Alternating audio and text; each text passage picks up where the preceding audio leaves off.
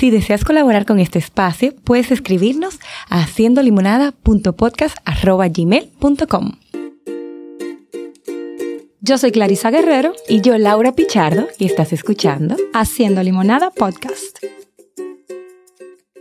Hola Laura. Hola Clarisa. ¿Cómo te sientes hoy? Mira, me siento muy feliz. Ayer tuve un día maravilloso. Ya después de tu cumple. Claro, que hice algo que yo amo, que es bailar y cantar. Por eso no me queda mucha voz. Eh, y sobre todo sentirme muy afortunada y querida con muchas personas importantes para mí, entre esas tú. Qué chulo. ¿Cómo estás? Bella. Y hoy un super día, porque estamos aquí en nuestro espacio que amamos y tenemos un gran invitado que le agradecemos mucho, ¿verdad? Que, ha sido súper puntual, así como todo lo que él predica y, me encanta porque lo hicimos con tiempo, lo agendamos y es como eso da paz al alma, las personas que somos así como organizadas. Un organizadas. Bienvenido, Tirso Valdés, con nosotros, Holístico RD. Gracias, señora. Gracias por la invitación, de verdad. Yo súper feliz de estar aquí. A mí me, me, encanta conversar y si es de bienestar, muchísimo más todavía. Ve acá, ¿cómo surge holístico? Una idea de un nombre algo, estamos buscando algún nombre que abarcara los diferentes pilares del, bienestar, porque en ese momento yo estaba muy enfocado en trabajar alimentación, actividad física, sueño, conexión, y buscando algo integral, algo surgió ese holístico. Ok. ¿Y tú te defines como un hombre holístico? yo creo que sí, sí, de verdad. Por lo menos no sé si, si lo sea completamente, pero estoy como en la búsqueda y, y me gusta prestarle atención a diferentes aspectos de bienestar, de no irme solamente a alimentación y ejercicio, por ejemplo. Porque lo probé. Comencé así y, vi que no me funcionó. Y, vi que tuve que seguir buscando, vi que tuve que, mirar, que ponerle atención a otras cosas y ahí fue que las cosas empezaron a, a fluir. A fluir. Tú sabes que tú mencionas justo lo de la alimentación, el ejercicio, y precisamente este espacio queremos eh, enfocarnos en el tema de sueño. Clarisa, como psicóloga infanto-juvenil, probablemente a mí como familiar, nos llega muchos casos de padres preocupados por el, sueño de sus hijos pequeños, por el sueño de los adolescentes. Pero los adultos nos enfocamos muy poco en nuestro propio sueño. Eh, y, te lo comentaba antes, inclusive es muy común escuchar a personas que te hablan de que en una semana han dormido muy poco o muy poca calidad en su sueño, que están cansados, pero ese es su estado como natural. ¿Por qué es que nos cuesta tanto enfocarnos en ese tema del sueño y dormir? Lo, subestimamos, como les comentaba ahorita fuera de cámara, definitivamente el sueño es un pilar de la salud, así como la alimentación, así como la actividad física y hay otros pilares. El sueño es súper importante, pero es subestimado y es el que primero sacrificamos buscando productividad. Y cuando digo productividad, no, no es productividad laboral solamente, sino personal. Por ahí yo siempre pongo este ejemplo, anda el libro de Robin Sharma, El Club de las 5 AM que mucha gente ha decidido seguir, eh, esta filosofía, despertarse a las 5 de la mañana y tú dices, me voy a despertar más temprano a hacer cosas buenas, porque la recomendación es 20 minutos de ejercicio, 20 minutos de lectura, 20 minutos de crecimiento. Pero si tú quieres ser del 5, del club de las 5 de la mañana, tienes que ser el club de lo que sacó hasta las 9 de la noche. Sí. Entonces, no muchos son de ese club. Entonces, si tú no te acuestas a las 9 de la noche, tu club no es el de las 5 de la mañana, tu club quizás es el de las 6, el de las 7, 7 y media. Entonces, es tener en cuenta eso y por eso hablo de la productividad. Porque cuando queremos buscar productividad laboral, ¿qué es lo primero que pensamos? ¿Acostarnos más tarde o despertarnos más temprano? Pero en lo personal igual. Yo me quiero despertar bien temprano a meditar, hacer ejercicio, que, que tú dices son cosas positivas, son cosas buenas, pero no sé si ustedes han oído el refrán este que dice como que desvestir un santo para vestir, para vestir otro. Entonces, no estoy en nada. Si yo estoy despertándome súper temprano, a hacer algo positivo incluso, pero estoy sacrificando horas de sueño. no, no estoy en nada porque me estoy perdiendo una parte importante de esa reparación que, ocurre cada noche. Pero sabes que tú diciéndolo ahora yo pensando que la verdad que eso merita una parte consciente e intencional porque yo creo que los adultos muchas veces queremos todo. Queremos las 5 a.m., pero queremos la salida de la noche con los amigos. Entonces, como, ¿cómo yo voy a dejar de vivir?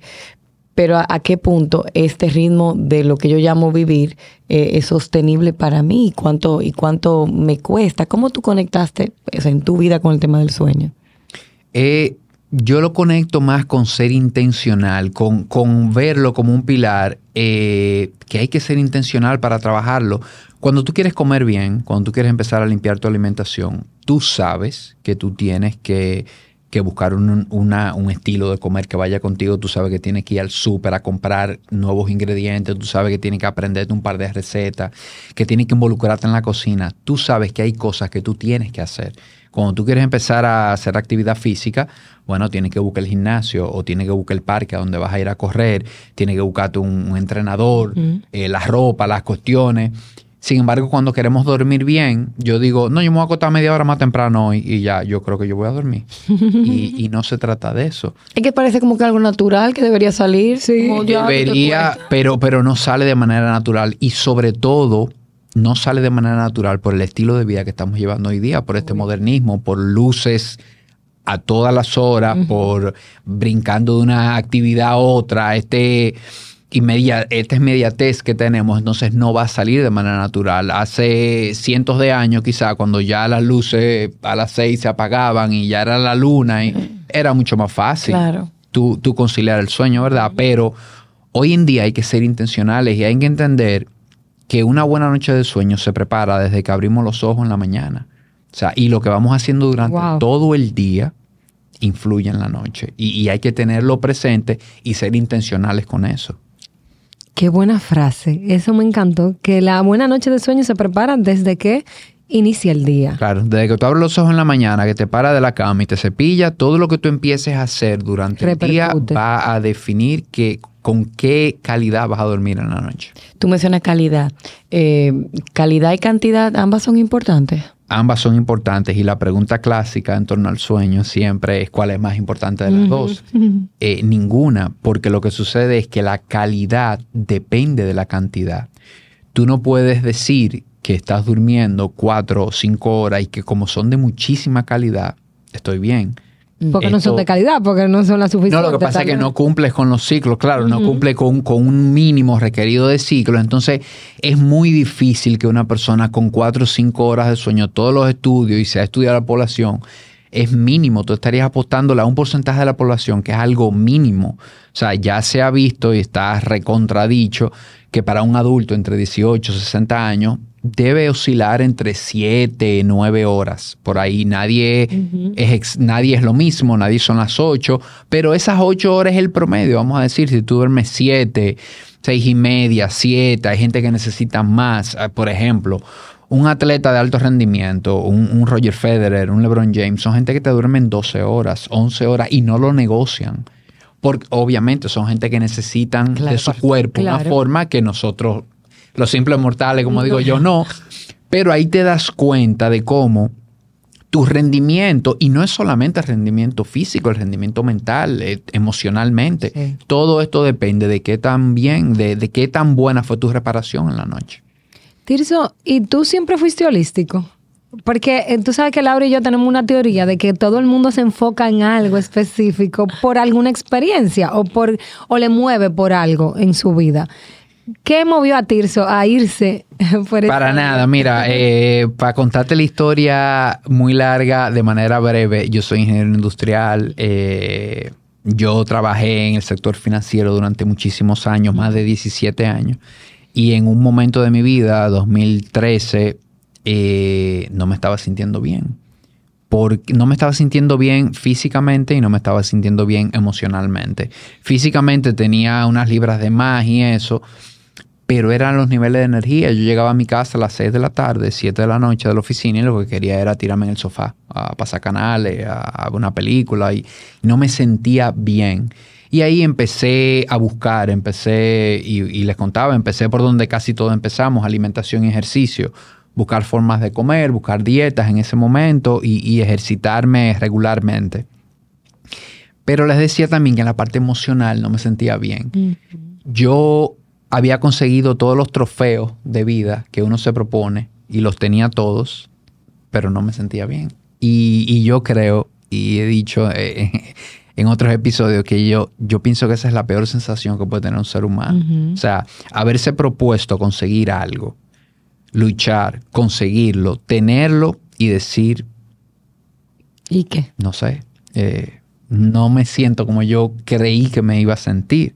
Y cuando digo estos trofeos me refiero a la familia, la carrera, el buen trabajo, el apartamento, los carros de lujo, las vacaciones buenas, todo esto. Entonces, y nada, empecé a replantearme todo esto, empecé a buscar salud para mí. Eh, y terminó gustándome tanto que, que, me terminé apasionando por esto y dije, wow, pero ¿qué pasaría si yo puedo llevar esto a otra persona? Y ahí me replanteé mi, el tema laboral y todo, y empecé a hacer cambios y nada. Eso es un trayecto de más de cinco años. Pero escuchándote, vamos, que, que, arriesgado. Porque que tú vienes de una vida, sobre todo ese sector empresarial, banquero, muy, muy tradicional, y es como muy eh, seguro, porque muy seguro, lo tenía todo seguro. Muy seguro. Exacto, muy seguro. Eh, o lo que definimos muchas veces como seguro. Y tú tomar la, la, valentía, el riesgo de decir, no, espérate, que esto ya, esto no es lo que me mueve interiormente. Les cuesta a mucha gente. ¿eh? Pero más que seguro, fue una decisión difícil porque cuando tú tienes una excusa, es mejor tú actuar. O sea, cuando tú puedes decir, mira, que yo tengo un jefe que esto, o es que yo trabajo en un ambiente laboral, es más chulo así. Porque así tú puedes decir, no, yo me voy porque este jefe, pero yo ni eso, ni eso. O sea, yo tenía el mejor jefe del mundo, un equipo de trabajo buenísimo, un ambiente de trabajo buenísimo, una empresa buenísima en este país. O sea, yo no tenía ninguna excusa. Sencillamente yo reconocí que, no sé si ustedes han oído por ahí que los círculos se cierran. Sí, claro. Que uno cierra círculos en la vida yo entendí que laboralmente ese círculo había cerrado y yo no le quería poner etiqueta de positivo o negativo, sencillamente se cerró y yo quería explorar otra cosa. Y, pero fue una decisión muy difícil y eso vino junto con una crisis matrimonial igual. O sea, varios pilares de mi vida, varias cosas importantes en ese momento andaban mal y fue el momento en que tomé esas decisiones. Pero básicamente yo me sentí muy perdido porque yo no me había sentado conmigo a definir qué quería yo, qué yo quería realmente. Y, yo le digo a la gente, a mí me hicieron esa pregunta con treinta y pico de años, es increíble, yo no lo sabía, yo creía que yo lo sabía. Y yo no lo sabía. Y les comentaba ahorita de, del apartamento, del carro de lujo, de las cosas que uno y nada de esto es negativo igual. Eh, eh, si eso es lo que tú realmente quieres, y, oye, me lucha por eso y cómprate el carro y cómprate... El tema es cuando tú lo estás haciendo porque te lo impone algo, te lo impone la sociedad, una pareja, un... Pero tú no te has sentado, déjame ver qué específicamente de toda esta cosa que hay disponible yo quiero y para qué yo quiero trabajar. Entonces, cuando tú te sientes y haces ese ejercicio, ahí todo empieza a cambiar. Y fíjate que tú lo ligas también con una emoción, porque al final pensándolo como, como lo dices, muchas veces decimos, bueno, eh, este puesto va a llevar un carro, un, estilo de vida, un apartamento, y bien, lo logro. Pero realmente a nivel emocional conecto y engancho con eso, porque hay personas que lo tienen y te dicen, bueno, lo tengo, pero no, no es lo que me, me siento satisfecho. Sabemos que, que, lo externo no es lo que nos llena interiormente. Sin embargo, como tú dices, cada quien tiene su escala de, de ah, qué es lo que me mueve, eh, qué es lo que es la riqueza para mí, qué es lo que es el éxito para mí. Y, y que a veces yo creo que nos entregan o nosotros mismos no, nos adjudicamos un script de vida como el, el paso a paso y lo voy haciendo y como tú dices sin preguntarme, pero ¿qué yo quiero? ¿Cuál es mi decisión? Que de hecho ese script yo creo que está ahí. O sea, no es como, ¿cómo es que dicen las políticas no, no, no formales? Es como eso está ahí, todo el mundo lo tiene. O sea, hay que ir a una universidad, esto, casarse, tener hijos, el trabajo, el apartamento, como que uno se va llevando, se va metiendo ahí y no. Y, y, y la chulería de esto es, señores, que no todo el mundo quiere lo mismo. Porque a veces podemos pensar, sí, pero todo el mundo quiere el carro ese de lujo, todo el mundo quiere el apartamento en la playa. No, no todo el mundo quiere lo mismo. Cuando tú te sientas y haces ese ejercicio muy conscientemente, te das cuenta de que hay cosas que tú no vas con la manada, que tú quieres cosas diferentes. Claro.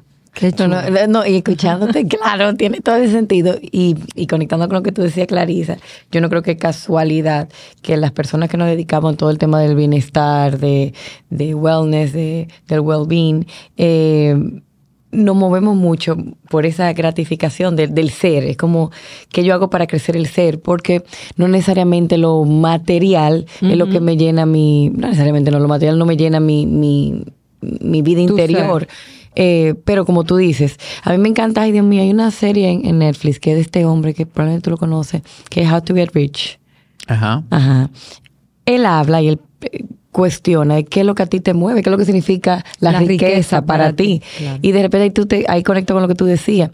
No realmente lo que para mí es y lo que para mí define, para ti lo es. Quizás para ti llevar una vida, lo que hablábamos antes, yo decía que vivo en una ciudad pequeña, que voy de un lugar a otro en 10 minutos y recorrí la ciudad entera. Para mí eso es, eso para mí es, estoy en mi top para otro vivir en medio de la ciudad caótica, en una torre, en medio de la ciudad, para eso es que lo llena. Pero lo interesante es que cada quien tenga ese chance de mirarse. Y, y eso conecta con lo que tú decías antes, de que tú trabajabas en el banco y llegabas a la casa, esa vida automática. Y vivimos muy en automático donde ni nos preguntamos mucho si esto me llena o no me llena, si duermo o no duermo, porque que cada día es como una repetición muchas veces de otro. Vamos brincando de una cosa a otra y no hay ese momento de pare, no hay ese momento de yo revisar cómo voy, eh, estoy contento, eh, cómo voy con mi pareja, cómo voy en el trabajo, me siento bien, o sea, no hay chance ni de eso, o sea, porque vamos, te digo, de una actividad a otra, salimos de la casa siete y media, ocho de la mañana y es una actividad, otra, otra, otra, otra, y ya llegamos en la noche y, no hay un, momento de, parar, de, pensar, de reflexionar, de escribir algo. Y, y, eso que tú dices de que vamos de una cosa a otra, y ahorita conversábamos de que lo que tú inicias haciendo en el día incluso impacta la hora de tu sueño y de dormir.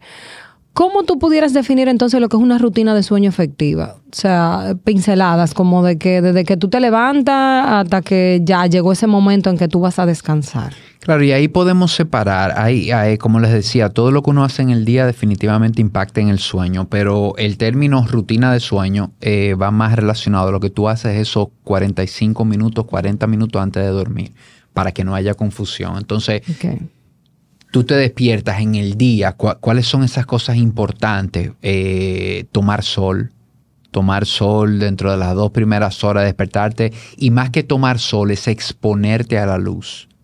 Okay. Exponerte a luz natural. De hecho, si está nublado, si no hay mucho sol ese día, no importa.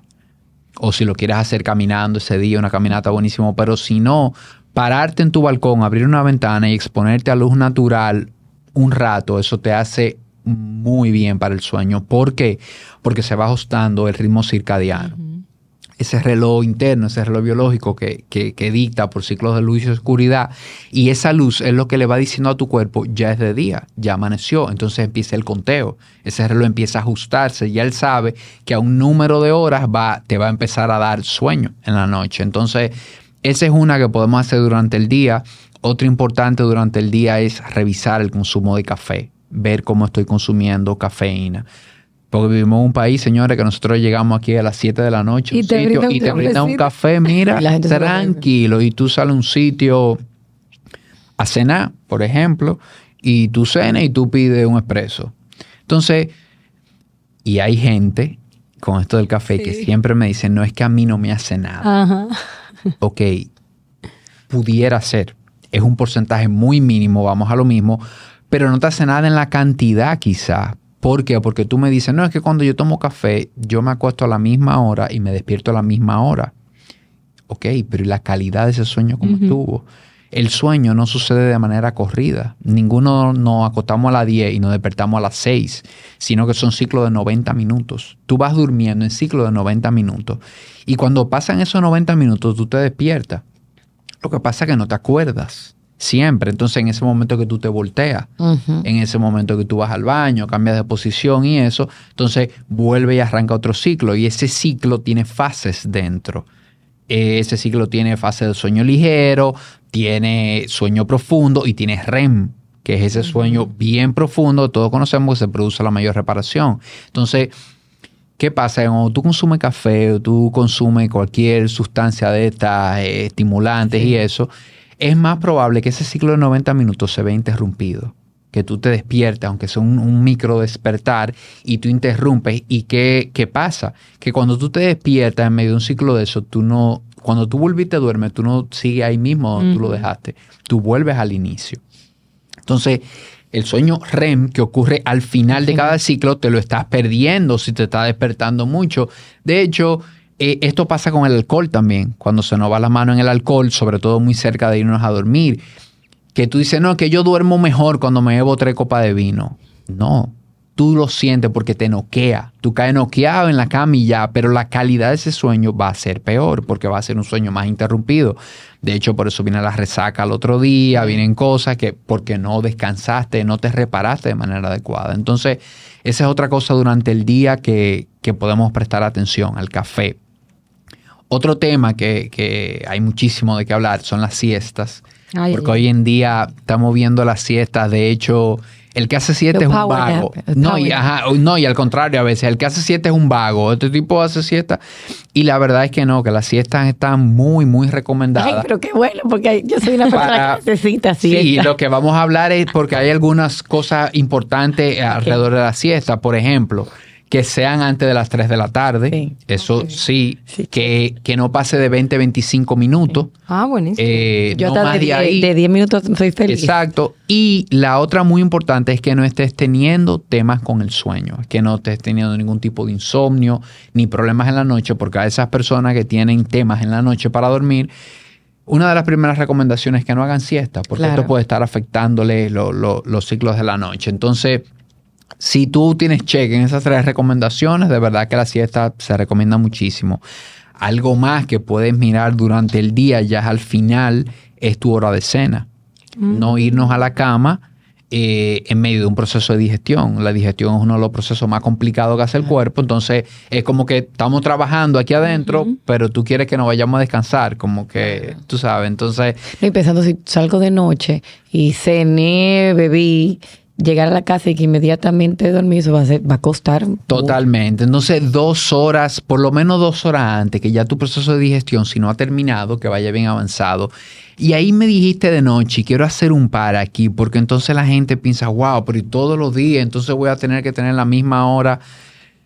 La verdad es que no que en bienestar nada es eh, perfección. Es apuntarle a esto un 85% de las veces. Claro que hay un día que vas a salir a una cena, te van a invitar a cenar, te vas a comer, a cenar tarde, te vas a beber un par de tragos y esa noche no vas a dormir, no va a ser tu mejor noche de sueño. Pero eso es normal. La semana tiene siete días. Es el hábito. El claro, y la semana tiene siete días. Si tú uno o dos días te tocan actividades y eso, no pasa nada el tema está cuando esa es la norma. Exacto. Cuando eso es lo que pasa cinco días, seis a la semana, tú sabes. Entonces. Y, lo, y forzamos el cuerpo. Ahora yo, o sea, escuchándote hablar, lo que tenemos normalizado como sociedad, que es precisamente eso. Salgo, tomo, como pesado, me acuesto, vuelvo y lo hago al otro día es súper forzado. O sea, tenemos una maquinaria perfecta, pero llega un día en que te puede pasar factura. Totalmente. Y es como yo digo, eh, también no dormimos para descansar. Y esto uno le pregunta a la persona, ¿para qué duermes? Y, todo el mundo la crecimos así, como con eso en la cabeza, que dormimos para descansar. Y no dormimos para descansar. Dormimos para repararnos, mm. reparar el cuerpo de todo ese estrés positivo y negativo al que tú lo sometes el día completo. Claro, cuando tú duermes tú descansas también, pero eso no es lo más importante. Para lo que en realidad vamos a la cama, esas ocho horas en promedio, es para repararnos. Y cuando digo estrés positivo y negativo, porque vemos el estrés como malo, como el enemigo. Y la verdad que hay estrés positivo. Cuando tú vas al gimnasio, tú estás estresando el cuerpo. Tú sabes, cuando a ti en el trabajo te asignan un proyecto nuevo que tú tenías tres meses queriendo y te dicen ya lo tienes, qué bueno, pero eso es un estrés adicional porque vas a tener que trabajar más, vas a tener entonces, y el negativo que ese no hay que explicarlo, el, no tapone, eh, en el trabajo, el día a día, ese, claro. Entonces, de noche el cuerpo se repara de todo eso por una serie de procesos que solamente ocurren de noche. Entonces, por eso es lo importante de de ser consistente en dormir bien, que si un viernes, un sábado yo salgo como un par de tragos perfectos, pero vuelvo y me engancho en, mi rutina y vuelvo y, sigo ese ritmo. Y ya para terminar tu, otra pregunta, luego de cena viene la rutina de sueño, que es entender que si mi hora de dormirme es a las 10 de la noche, no es que a las 9 y 55 con el iPad en la mano yo brinco a la cama y le quiero dar el botón de off. Off. No, no es así. O sea, para dormir hay que buscar, hay que gestionar un estado que conduzca al sueño. Yo tengo que bajar las revoluciones 45 minutos antes. ¿Y cómo yo bajo las revoluciones? Eso es individual. Cada uno de nosotros vamos a encontrar una manera que le funcione para bajar las revoluciones. Hay gente que le funciona mucho leer un libro, evitar pantallas. Por el tema de la luz azul, el tema de, ya, ya lo sabemos, las televisiones, los celulares, las tablets tienen luz azul. Ahora, si tienes Kindle, puedes hacerlo porque el Kindle eh, es diferente, la, la luz un Kindle o un libro, puedes poner música, puedes escuchar un episodio del podcast, puedes darte un bañito de agua caliente, puedes usar aromaterapia.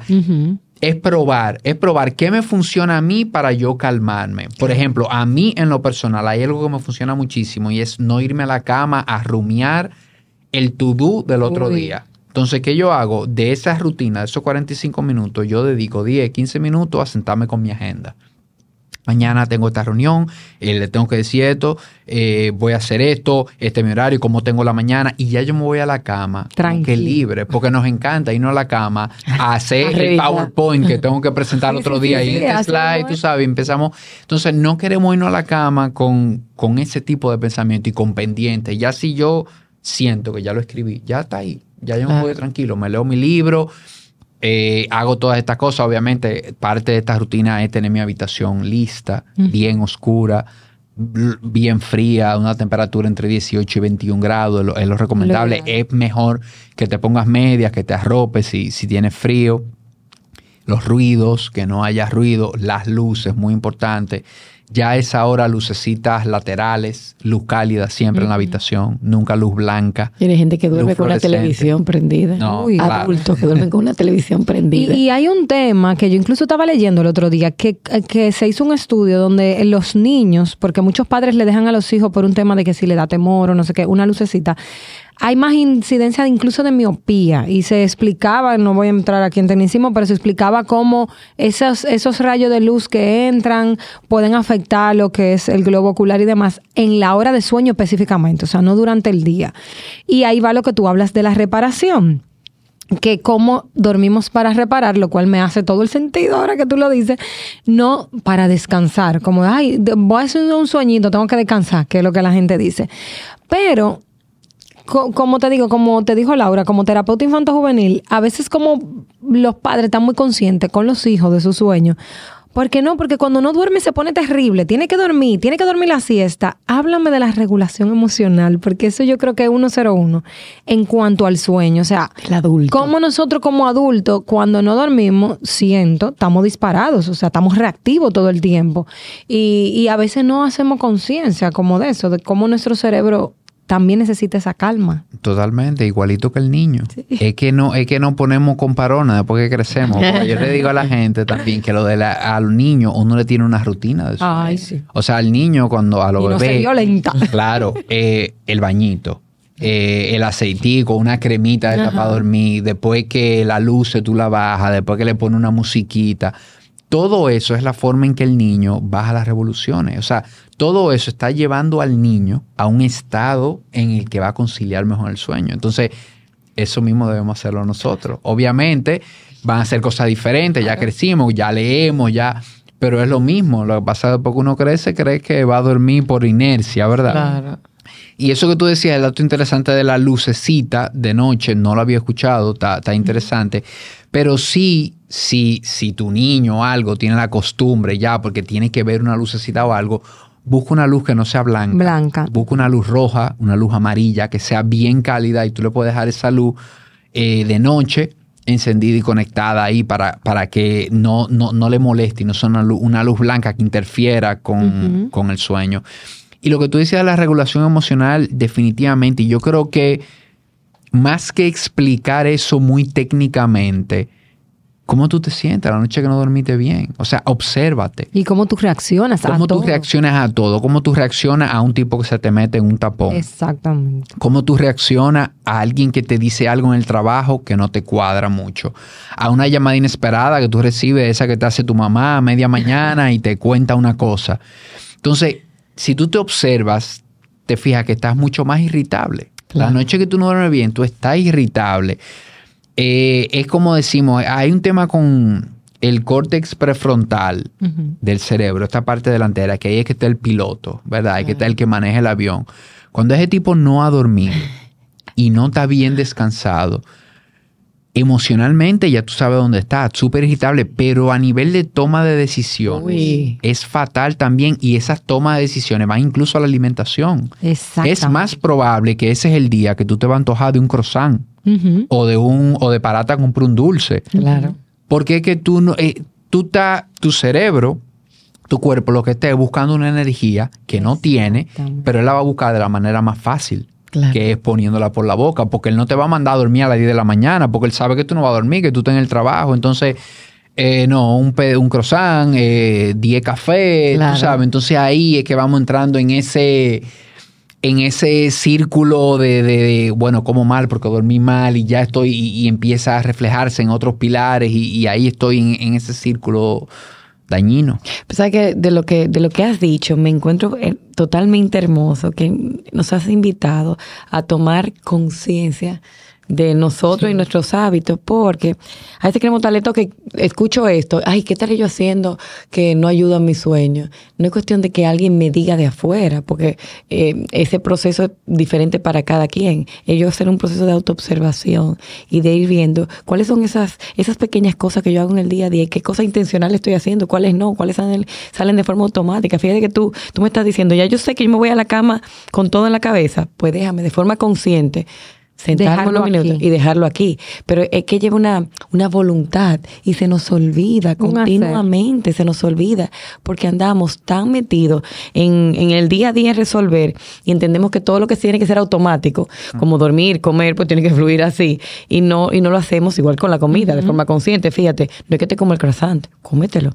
Ahora, tú tienes que estar consciente que ese croissant tiene un porqué en tu vida en ese, un para qué en tu vida en ese momento. Tu cuerpo no lo está pidiendo porque tú eres una glotona come pan, sino porque tú no descansaste y de algún lugar tu cuerpo está queriendo buscar. Y esa conciencia te ayuda a hacerlo diferente después. Descansa más para que también vaya alineado con, tu vida, con tu alimentación. ¿Sabes, Clarita, que, que, quiero conversar sobre si beberse pastillas para dormir o no, sobre otros hábitos y sobre todo personas eh, que van con alta demanda en las empresas, que tengo muchas personas eh, que acompaño en el camino, que tienen empresas donde estrés constante y eso afecta su calidad de vida en general, pero yo creo que podemos hacerlo después. Sí, vamos a hacerlo en el Patreon. Bien, así que nosotras seguimos aquí conversando con Tirso, nutriéndonos de toda esta información y usted, si quiere participar de eso, se va al link envío, le da clic y se hace miembro de nuestro Patreon rapidísimo para que pueda seguir eh, viendo, si no estás viendo, ¿verdad? Este video es porque no eres miembro de Patreon, y también seguir escuchando todo lo que nos queda por hablar con Tirso. Así que sígalo en arroba holístico RD. Tiene inmensidad de contenido, pero no de valor, no de extrema, o sea, no les puedo ni mencionar. ¿Y es un podcast holístico? Claro. Holístico, el podcast. Holístico el podcast. Así que ya saben, aquí abajo también van a salir los usuarios nuestros. Síganos en haciendo limonada.podcast y continuamos ahora desde el Patreon con Tirso.